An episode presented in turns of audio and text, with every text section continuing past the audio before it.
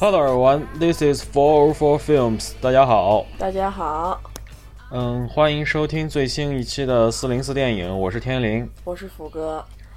嗯，时隔将近一个月的时间，呃，如果 按照更新时间算的话，我们是时隔三周，呃，我们又进行一次更新。然后这一次节目呢，首先我们将回顾一下国内国庆档以及国庆档前后上映的一些热门的电影儿。呃，以及斧哥在北美观看的一些相对来说比较热门的几部片子，然后在之后呢，我们还会对我们看的一些其他的电影觉得有一些有一些感想吧。如果有如果如果有时间的话，我们也会做一些自己的自己的观点和介绍，和对这些片子进行一些介绍。呃，今天节目的大致内容大致就是这样。那福哥有没有什么要补充呢？咱们先做俩广告吧。呃，你做吧，我就不做了。一个广告是天灵，他现在开了一档体育类的节目，叫做《邻里之间》，和另外一位小帅哥一块弄的。这个你的意思是我要做？你的意思是我得给你做是吧？那福哥他现在他现在他在加拿大参参与了一个叫小璇儿观影团。的一个一个一个一个团队是，也是个微信公众号是吗？它是个微信公众号，然后它也是有一个就就就是个就是有通过微信来进行沟通的一个啊观影团吧，经常会就是不定时组组织一些，比如说和影人的见面会啊，或者说是那种像是啊观看电影就组织一起大家看电影，然后呢都是在当趟地区，就多伦多当趟地区。有兴趣的话呢，可以来参参加这个活动，啊，这是第一次好像在节目里这么正式说吧。嗯，有之前说过一次，你多伦多电影节前说过一次，但是也差不多，嗯嗯，反正也忘过好多次。对对，反正如果要是经常看那个我们这个留言的话，尤其是荔枝留言的话，是能看到这个，就这个就是他们的相关信息的。然后这上个周末我们正好有一个就是关于就是我们这边有一个亚洲影展，亚洲电影节。叫 Real Agent Film Festival，好像这个名字。然后这个他们请了两个组织人来这里来讲一下关于有些电影。然后这次的开幕电影呢是《七月与安生》，因为《七月与安生》其实在多伦多这边是没有公映的，所以有兴趣的人呢也可以去看一下。嗯，然然后这个呃，可能因为你去看了吗？我还没看呢。这个这个就是这个 Real Agent 嗯 Film Festival，好像是十一月七号到十一月。呃，具体结束期我有点忘了，但是差不多就是七月第二个星期，那一整个星期是有七月十一月的第二个星期是吧？对，十一月，十一月，对，十一月。啊啊！然后那个就反正就这这这些这段时间吧，就是就是如果有空的话可以去看一看。嗯，反正我看了一下电影列表，有很多的一些像日本啊、韩国呀，韩国这次放的是那个。《釜山行》的前传叫什么来着？首尔站，对，首尔站。然后那个这次是大荧幕上可以放，然后有有有兴趣的话，可以真的可以去看一看。啊，他因为是个很小电影节嘛，他请了两个嗯，就制作人来聊一聊，所以说有这样的机会还是挺不错的。然后大家要记一下他的微信公众号的那个名字是 Toronto Film Club，然后就 Toronto Film Club。对，或者输入“小学员观影”可能也能搜到吧。啊，行，就这样的，我们广告时间结束了。然后，对了，还有还没结束，我再补充一句，我再补充一句，我这个灵力之间，刚才福哥没有说怎么拼，不然的话大家搜不到。灵是天灵的灵，然后力是 L E E，就是那个美国的那个服装品牌灵力之间。这个节目呢，主要是我跟我的另外一个朋友，也是我的一个算是从高中起来的一个一个兄弟，我们俩。对于自己共同爱好的足球，以及未来可能会牵扯到的另外的体育话题，我们俩想做一个我们自己的观点的一个一个交流。所以呢，希望就是喜欢足球的或者喜欢体育的朋友能够收听我们的节目，呃，也跟大家分享。可以，大家可以跟我们多沟通，因为我们也不是专业的足球评论员。对，好，大概就是这样。嗯嗯嗯嗯。然后另外说，自从有了这个新节目以后，我被分牌的低几率好低呀！切切切切切切！我跟你讲，我跟你讲，这福福哥这是福哥福哥福哥和我都属于心眼小的人，所以一般出现这样的问题都会这样子。好，行，咱咱闲话少说，嗯。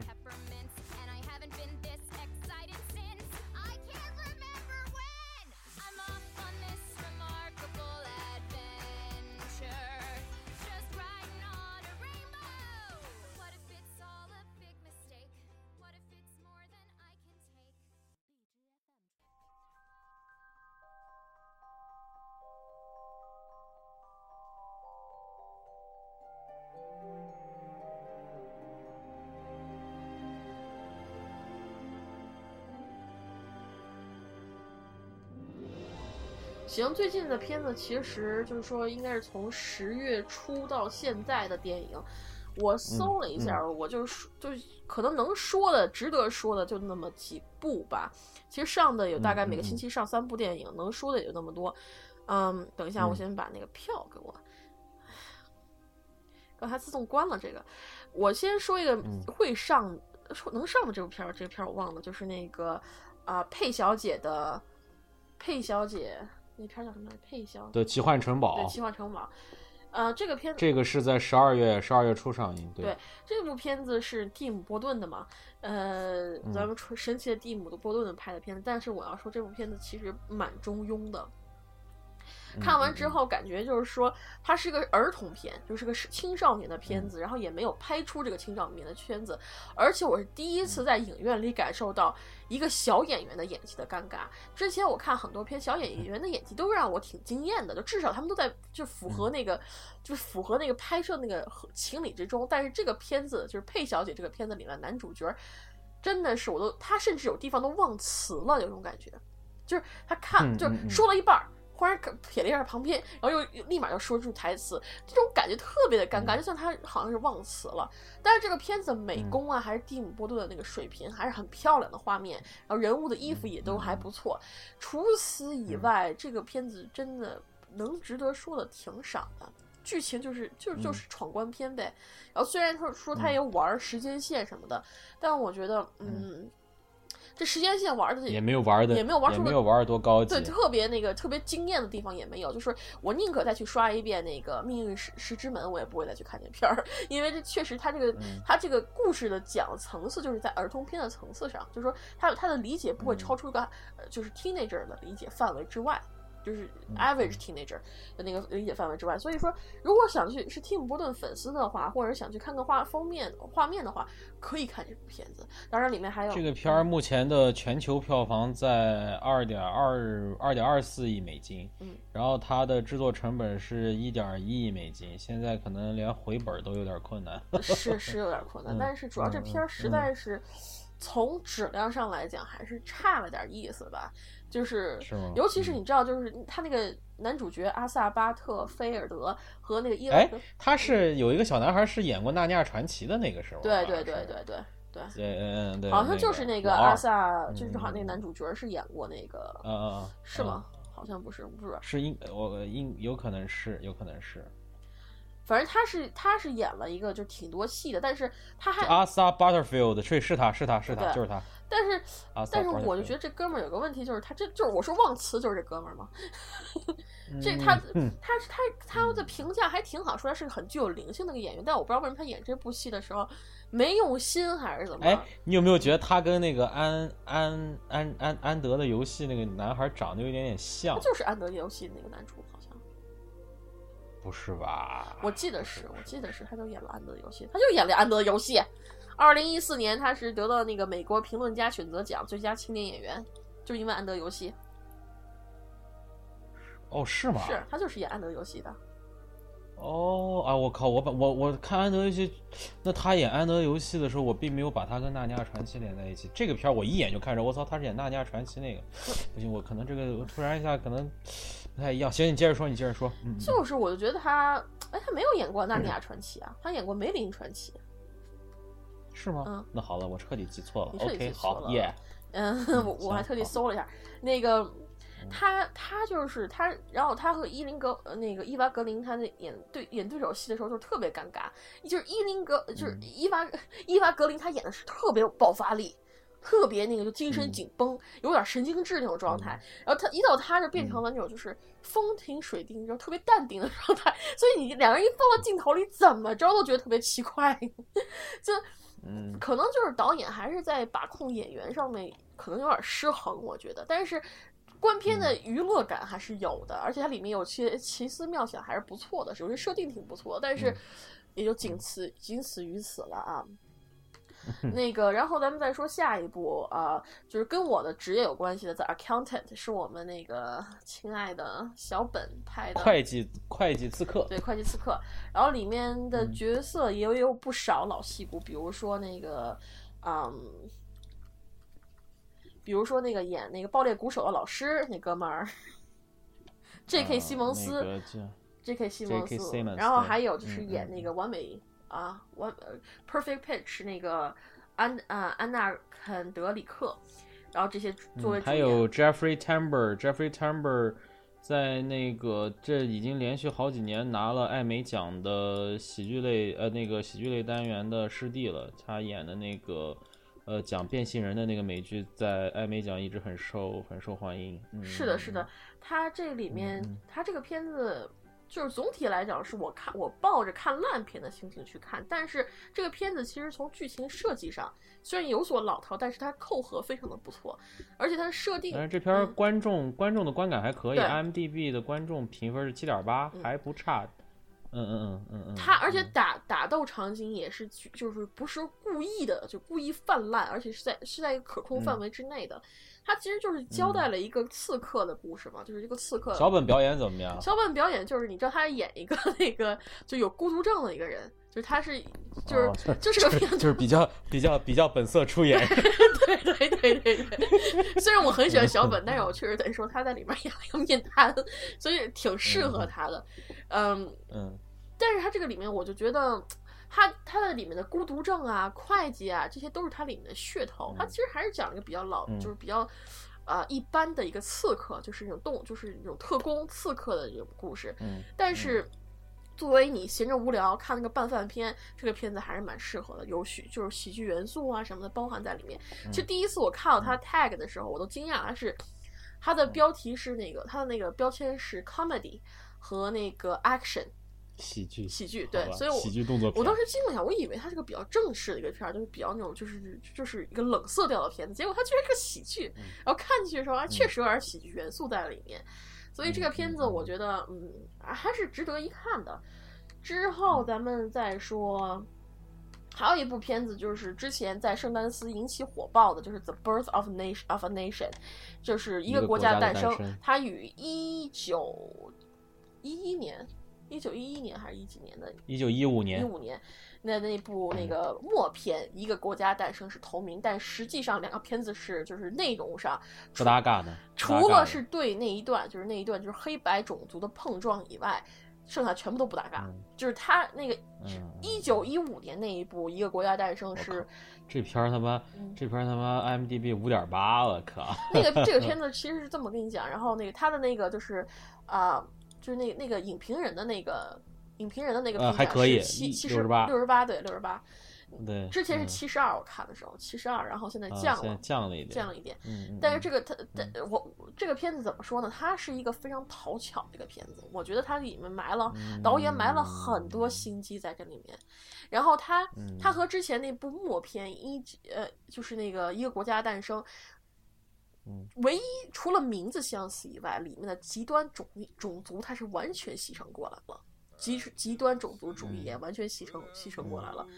那个之前那部嗯，怎么叫？你给我解释一下，怎么叫极端种族主义？那个片就是，我先给你讲一下那个。当年那部《一个国家的诞生》是怎么回事。它讲的是有一嗯家非常善良的那个农场主，他们有几个黑奴，对黑奴非常的好，黑奴也非常喜欢他们。然后呢，一家和和美美的特别好。但是有一天呢，结果呢，日那个非就是日不是什么日本那个黑人们忽然就造反了。他们忽然拿了权力，然后甚至就是进入了，就是就是就是把那些白人控制起来了，要杀白人，要种种族消灭他们。这时候三 K 党出来了，把他们一下扫平了，就这么一个故事，就是就是就是个完全虚幻的，就是两边都很极极端，要不然就是种族复仇，对要不然就是这边种族毁灭，对种族毁灭就这样子，就。这个意思就是差不多。他们就是，而且但是，一九一五年那个版本算是商说是商业片的雏形，是一个非常历史上非常有就电影历史上非常有那个对对电影工业上是一个比较有意义的一一个个一个一个意义的片。里程碑。虽然说被骂的不行，因为里面的那个就是极端种族主义者以外，极端主义以外，思想思想上的问题，思想上的问题以外，这部片子本身其实一就是说，现在 B 站上有三个小时版本，但是不清晰啊。先说一下，跟那个关关联长一样不清晰。你要去看的话，嗯你依然还能看得进去，这点是我觉得挺惊讶的。嗯一个一百年前的片子，你到现在还能看得进去，你知道这片子多难得吗？而且还是默片儿，三个小时默片儿，你还能看得进去，说明这个片子本身还是有一定意义在里面的。而这部现在新拍的这部片子，它跟之前原它跟原来的原曲完就是虚构剧情完全不一样，它是以一个真人真人事件改编的。那个，嗯嗯，那个人好像叫奈特奈特尼尔森，Nate Parker，那 Parker，那个。那个你说是角色还是演员？我说是角色，角色叫 Nat Turner，对 Turner 特纳。然后他是那个，对我现在就名字记不住嘛，过了一段时间记不住了。他那个片子怎么讲？他拍的，他又是自导自演，好像还是自编，他有自编我记得。然后他拍的就是。他他就是把这个，就是他这个 Night Turner 在历史上是一个，就是说是一个奴隶，然后呢翻身把自己主人全灭了，就这么一个人，就是在在白人眼里他是一个恐怖分子，然后但在黑人眼里他是个民族英雄。他确实他是内特帕克自编自导自演。对，这部片子，但是你去看这部片子里面，他有大量借鉴于其他片子，比如说像是那个 Brave Brave Heart，就是勇敢之心。这个这是对这部片子是借鉴最厉害的，我觉得。然后那个，嗯，还借鉴了什么片子？就是《为奴十二载》，它也有一些地方，我觉得。哎，我就刚想问，是不是有那个《为奴十二》？因为《为奴十二年》从某种角度上也是有一点对民族种族主义的一些极端展示在。对，但是其实那个那个年代，我觉得极端种族展示，就是说奴隶主对奴隶的那种鞭打什么，我就是事实存在的，这个我承认是正常的，是正常的，是事实存在的。存在的，我并不觉得放在这里面有什么过火的，甚至我不觉得你去杀人，因此就是去反抗是有什么过火的，这我就都觉得是正常的，这是应该的。但问题是他在拍的时候，他故意加入了奴隶主对这个奴隶的好。就是那个 Turner 的主人，以那个阿敏，阿敏叫什么？后面的名字我忘了，反正演那个秘密特秘密特工的 Samuel Samuel Turner。对，他演的那个就是他演的那个奴隶主，其实是一个比较懦弱、善良的人。他看不得别人就是其他奴隶主对那个奴隶的虐待，他看不得这个。而这个导演其实比较恶心的地方，不能说恶心，就是比较狡猾的地方就在于他把这个角色弄成一个特别善良的人。所以到最后，当那个 Night Turner 拿起刀去杀 Samuel Turner 的时候，就去打去杀这个人的时候，就让人觉得不可思议。你为什么要杀他？他对你并不差。虽然说他里面有也有就是故意表现出的农场主忽视他们的权益，强迫一个女黑就是女奴女奴隶给另外一个人就进行性服务什么的，他也有表现。但是我觉得这些。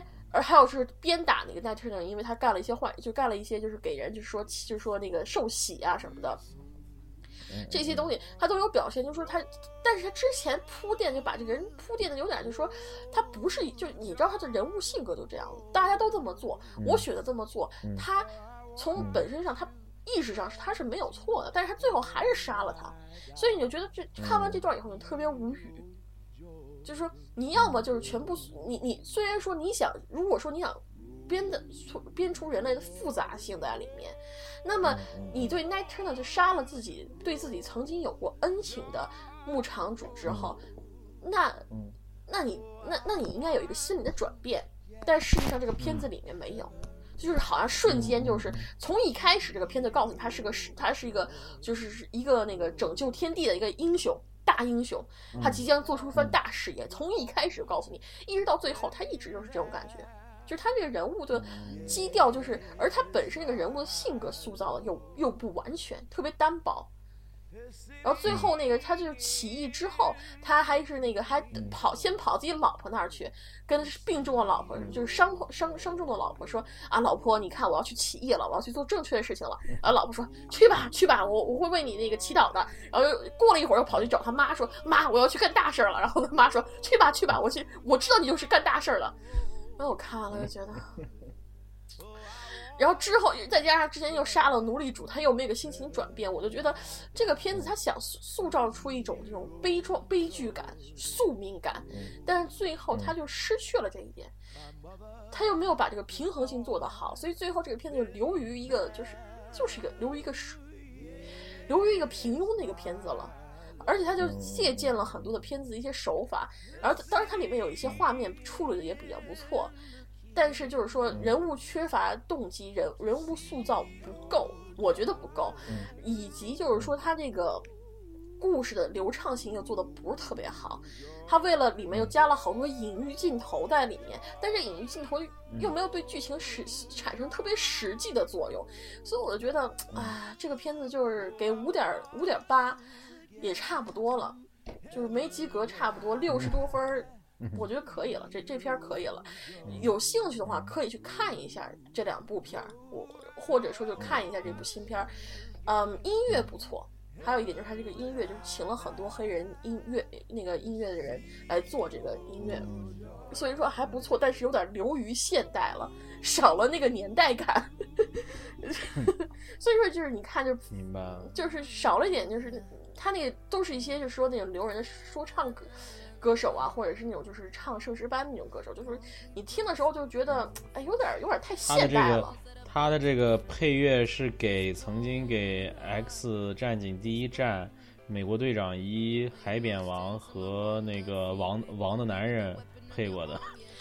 这个，但是音乐确实不错，原声带确实不错，但是就是放在他那个电影里面，有些时候你会觉得有点唐突，就是他那个音乐有点太现代了，感觉太现代了。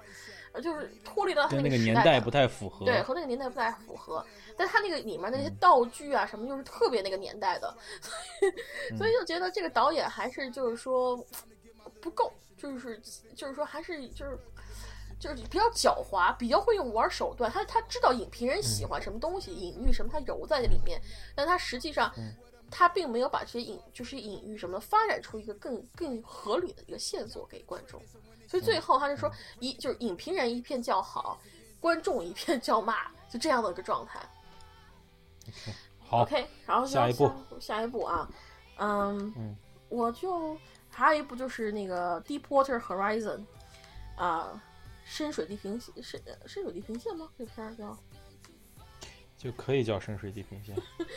哦，马克马克沃尔伯格演的，对，深其实它叫深嗯深海浩劫。这部片子也好像在会将在国内上映，就是具体档期还没有定。听说是会的，嗯，听说是会上。这部片子实际上还是可以的，不错的，可以看的。哎呦，难得沃尔沃尔伯格拍过部好片儿。他之前就是他之前和这部导演就是也也有合作一个片儿叫《Long》呃那个《Long Survivor》《Long Survivor》，就是那个也也还是评价很不错的一个片子。嗯，然后那个这部片子怎么讲呢？这个片子是导演是彼得伯格，然后主演就是马克沃尔伯格，然后还有一些其他演员。它是以一个真实世界改编的，是其他演员也太他妈敷衍了，好 玩啊？它 是根据二零一零年墨西哥湾曾发生的一起英国石油呃公司钻井平台爆炸。导致的 BP 漏油事件，嗯嗯，传非常的那个，就是这个事件是已经过去了六年了，然后拍了这部真人真实改编的电影。这个其实我觉得这片子值得看。它首先一点，它是呃，它把这里面的人，就是里面这些人这些事情，就是他你知道这个爆炸是一定会发生的，但是他之前有很多时候他们可以叫停，但是没有叫停，可能是因为商人贪心。可能是因为这个，就是他们之前平安惯了，就觉得在也不会发生什么太大的事故，结果一下一爆炸全毁了，死了人很死了很多人，而且是活活烧死的或者被炸飞了那种。它里面那个爆炸场景做的特别棒，特别的那个，嗯，而我是看 IMAX 嘛，它那个爆炸场景真的是做的。你是在哪儿看的？你你是在哪儿看的？什么在哪儿看的？在我家这边看的。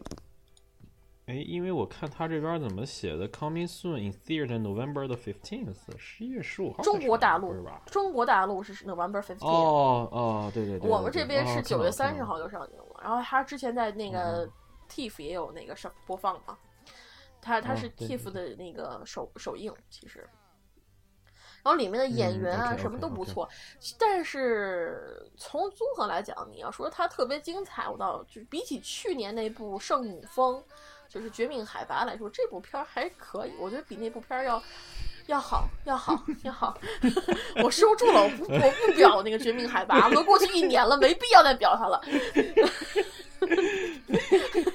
但是这部《深海浩劫》其实从这个真实事件上到这个到这个方面，它其实就是它只是告诉你为什就是爆发生了这件事情，人是怎么从这里求生的，怎么回事儿到底？大概告诉你，因为具体怎么引发这个爆炸，他们其实并没有一个完全的起因，只是说就是说就是还在还还不是特别清楚，但是可以确定的是，首先是也是因为。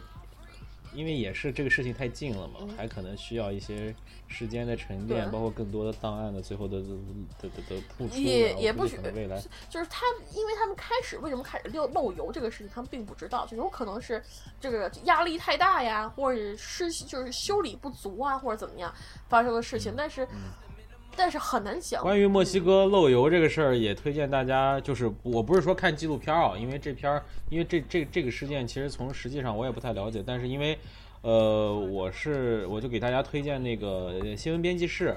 就那个美剧的第一季的第一集，因为那个剧的开始就是以 BP 漏油事件开始的那一集，对这个事件的展示，包括那整个那一季中，它其实有很几个很多个桥段，对这个电影，对对这个事件都会有一些有一些说明。嗯，我觉得还蛮有意思的，所以如果大家有兴趣的，可以看一看那个美剧啊。我说完了。行，好的，行，然后接下来就是再说。一部片儿叫做那个《Mastermind》，是一个真实人真实改编，是全北美最大的一次抢劫案引发的一个喜剧片儿。然后主演啊，反正就就是他其实主嗯，凯特麦金农，就其实是是他吗？就是嗯，就是那个超能现场那帮人演的。对对对，然后他那个就是跟那个超能陆战，超能不是超能，超能。捉鬼敢死队，捉鬼敢死队，捉鬼敢死队三里面那几个角，就是那个那几个演员一样嘛。这部片子就是个屎尿屁电影，然后真实事件我也觉我觉得应该更加精彩，但精彩。但是这部片子里面就是有点屎尿屁了，没有什么太多黑色幽默，所以不值得一看。这片中文翻译叫《犯罪大师》，对，犯罪大师个屁。嗯，就是他讲了一个就是特别弱弱智的一个人。然后呢，就就去抢那个银行，但实际上那个本人他挺牛的，他抢完了以后出了监狱，然后他干他就去帮别人，就是怎么加强那个就是防范措施什么的。嗯，所以这部片如果说喜欢看屎尿屁电影的话，这片还可以一看。然后除此以外，这片没什么，一句话说完就完了啊。然后接下来咱们就再说《The Girl on the Train》，就是。那个 Emily Blunt 对火车上的女孩，然后那个 Emily Blunt 主演，里面也有一个我心境比较喜欢那个小姑娘，那叫什么来着？也也演过那个《豪勇七角龙》那里面那个，还有那个硬壳亨利的女主，嗯，Harley Bennett 还是 Rebecca Ferguson？Rebecca Ferguson 是演那个就是《碟中谍五》的。哦，那就是 Harley Bennett。对，Harley Bennett。她那个女孩，我觉得她就是演的特别清纯，然后又带点妩媚，我挺喜欢这种 type 的，你知道吗？就绿茶婊 type，我是非常喜欢的。所以说，这个片子我看的，但是这个是你是你无法逾越的一个高峰，然后在她身上看到影子的那种感觉吗？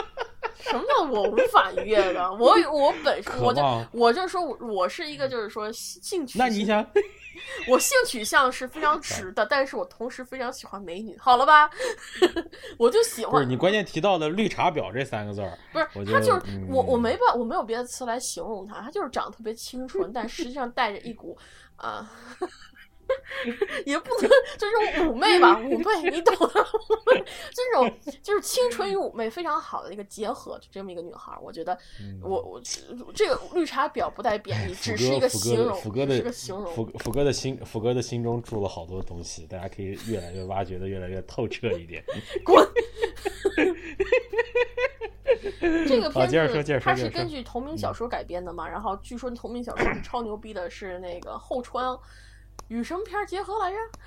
我就记得个后窗了，反正 夸的时候简直夸的那个。后窗是你说后窗是希区柯克那个对，是希区柯克那个后窗啊。后窗和哦和后窗和失踪那个就是那个个钢构钢构那个消失的女孩啊，迷失消消失的爱人，消失的爱人结合的啊，那那个片儿，但是实际上这片儿，他呵呵呵呵对。原剧原原本小有有可能有他的书迷会很喜欢，然后据说改编也还算不错，但是我看的时候我没看过小说，我虽然买了小说，我就停留在前三页那块儿，然后翻。那个，嗯，但是这个这个书字圈书的圈套，并在推理小说或者悬疑小说里面并不是独特的，非常比较常，属于比较常见的。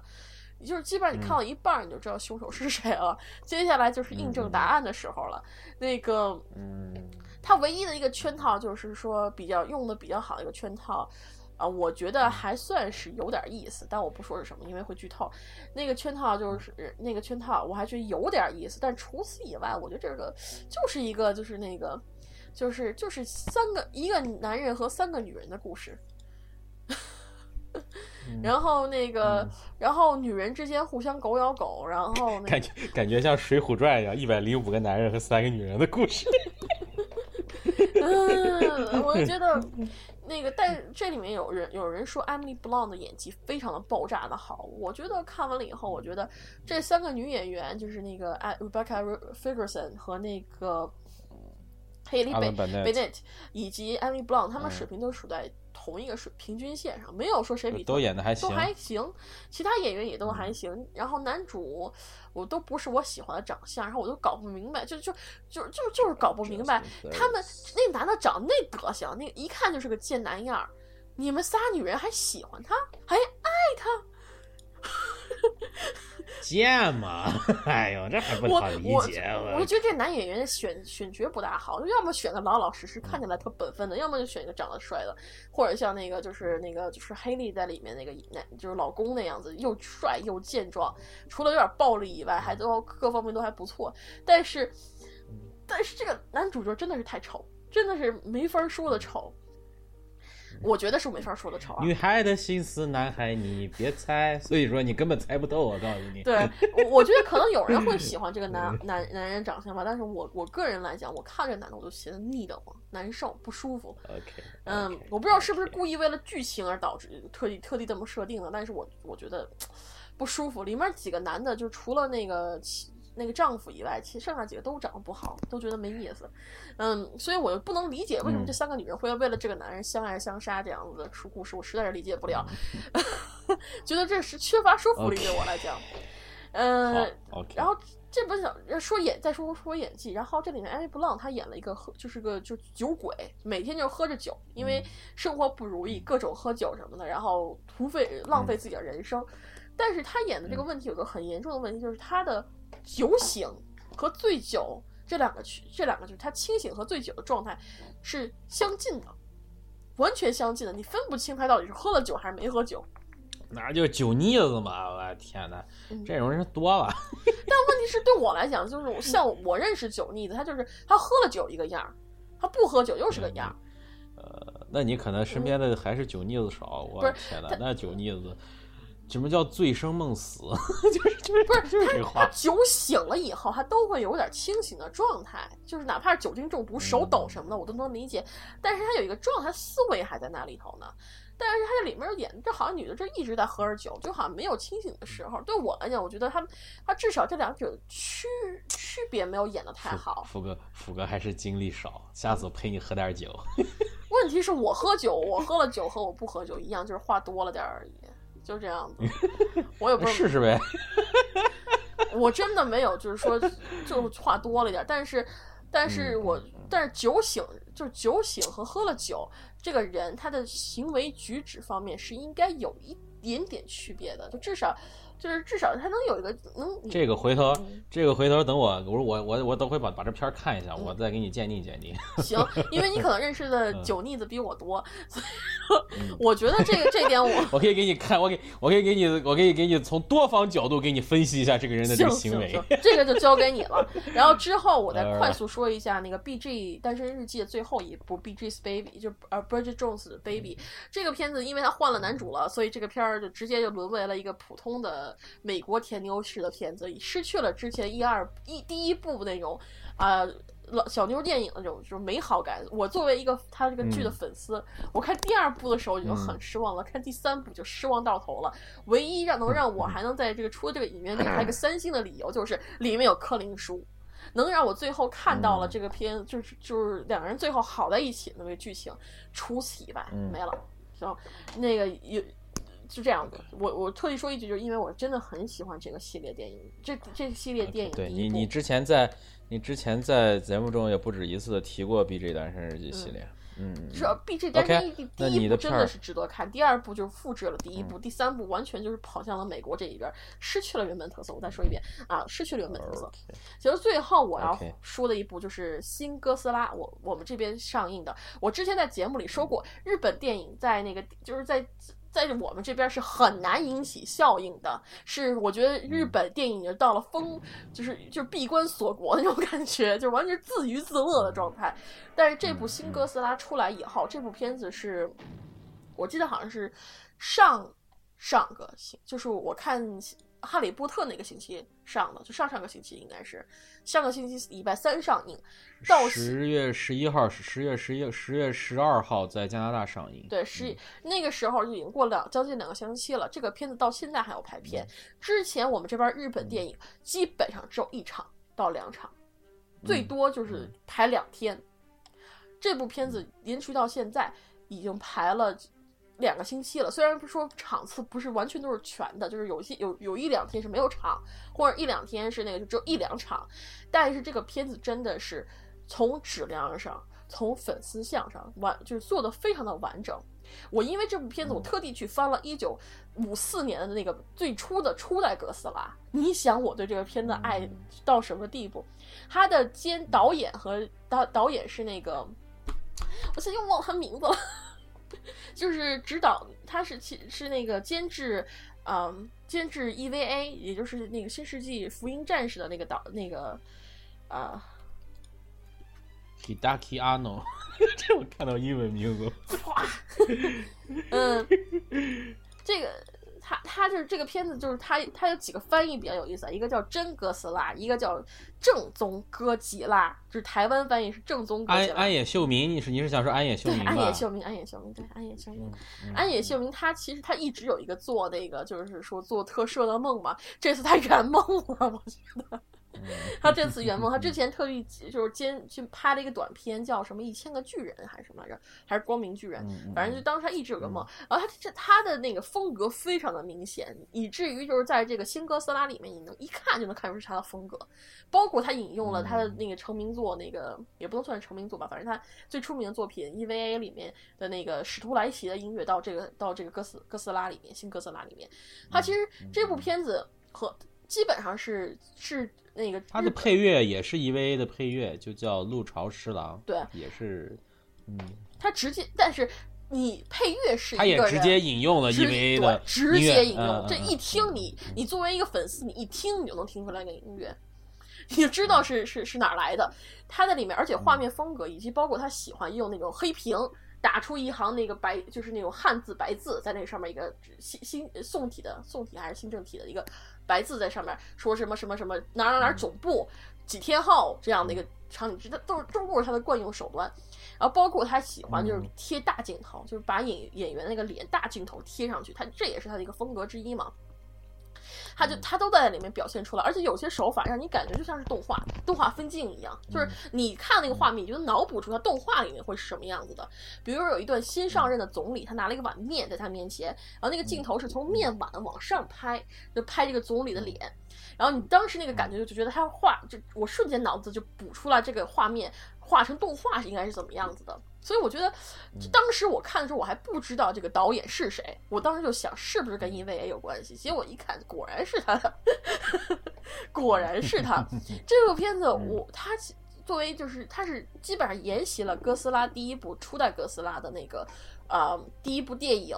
哥斯拉来袭还是什么那那部电影，基本上就是说剧情也是，就是一开始人类发现了哥斯拉出现，然后跟就就是研究怎么，先是研究这哥斯拉是什么，怎么对付它，最后呢各国来这里头来帮他们，最后研究出来实际上，呃老布是比较短，最后老布已经拿出来一个结果，把那个哥斯拉弄死了，而这部不一样，这部他没有把它弄死，最后把它冻上了。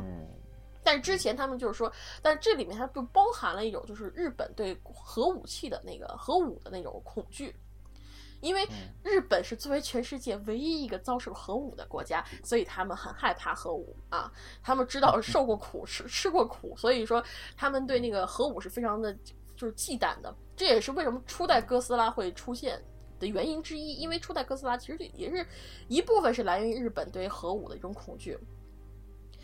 然后，嗯，我知道时间有点来不及了，但这部片真的是我觉得是值得推荐去看它。但是对于正宗哥斯拉的迷来讲，它可能有一点缺陷，就在于它里面对哥斯拉的表现不足。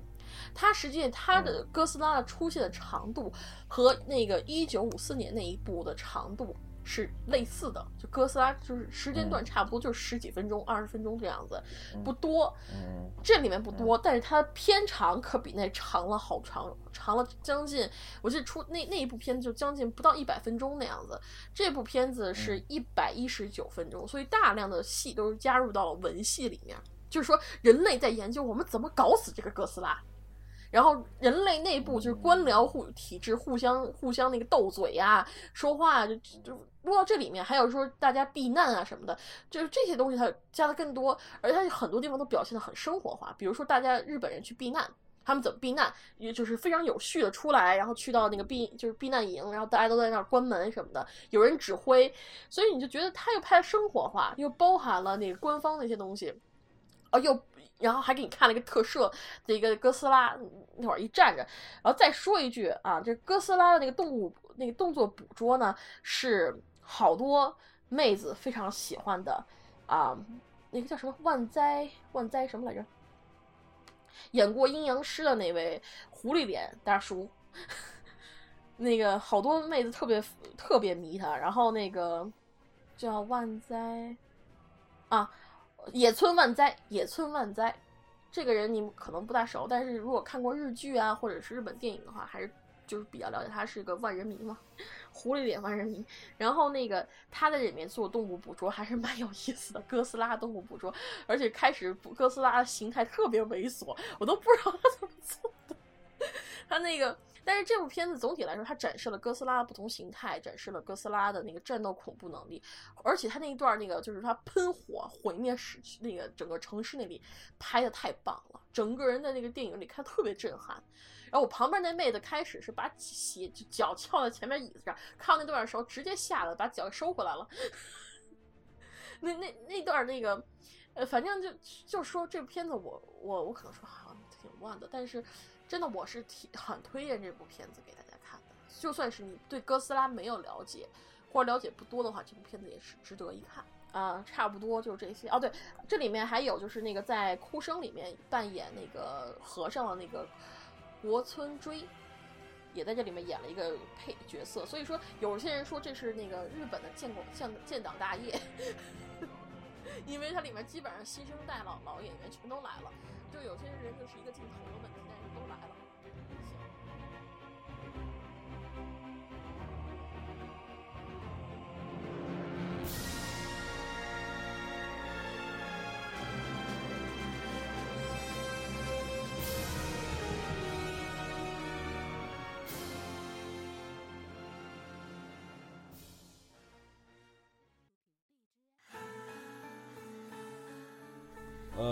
呃，首先先跟大家道个歉，由于我的录音设备的问题，我们刚才录的四零四的最后半个小时没有录上，所以在就是副歌最后的那一段哥斯拉可能会有一段缺的哦。不过副歌如果录上了，副歌可以把最后那段你直接补上就行。然后我最后可能我在电影院看的一些电影可能就没有录上，非常抱歉。呃，不过大家大家放心，因为这里面会有些电影，确实我觉得是值得推荐给大家的，所以我们在下一次的四零四电影中，我依然会用一个简单的方式把这些片子，呃，给大家做一个我的简单的一个一个描述，然后让给大家有一个机会能够让还是给大家介绍一下。嗯，我那个我建议啊，你能不能把那个你推荐的片子选三部，说一下名字，这样子大家可以去找。行行行，那我就把我觉得比较推崇的几部片子跟大家说一下，然后我下下个下个星期我下下次录节目，下一期我还是会再讲一下。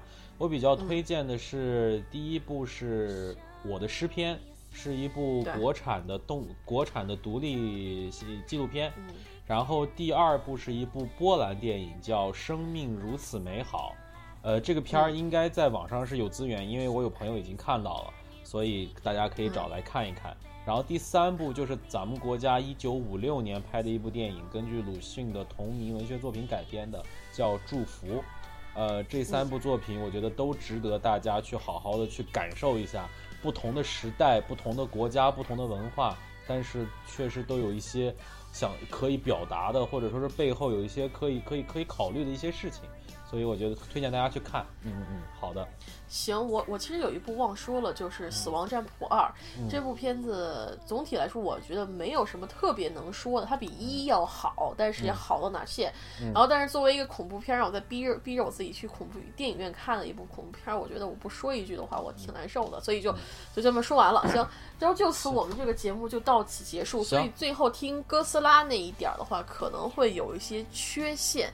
然后可能会没有我的声音，可能会没有我的声音，但是就是很抱歉，非常抱歉，因为确实对非常抱歉，嗯，这个这个问题已经是缠绕我们四零四太久了，对对对，这个我我找找这个录音的这个软件，其实不是一件太容易的事情，所以找了半天能找一个音效好，因为我们的设备没有那么好，我们确实也是非常简单的一些设备，但是我们还是想找到最好的效果和最好的质量能奉献给大家，我们在有限的条件的基础上。所以还是未来，不过就是确实，虽然我们这个节目还是很年轻嘛，还不到一岁嘛，所以我们快到一岁了，我们还是有很长很长的路可以走的。对对对，我们希望我们的这个各方面的这个包括的准备工作各方面，我们会做的越来越好，越来越是的，是的，谢谢大家，谢谢大家。所以说，谢谢大家，希望大家能够多包涵。啊，好，本期辛苦医生了，辛苦辛苦医生。本本期四零四电影就到这里，那我们就继续有缘再见。有缘再见，拜拜。拜拜。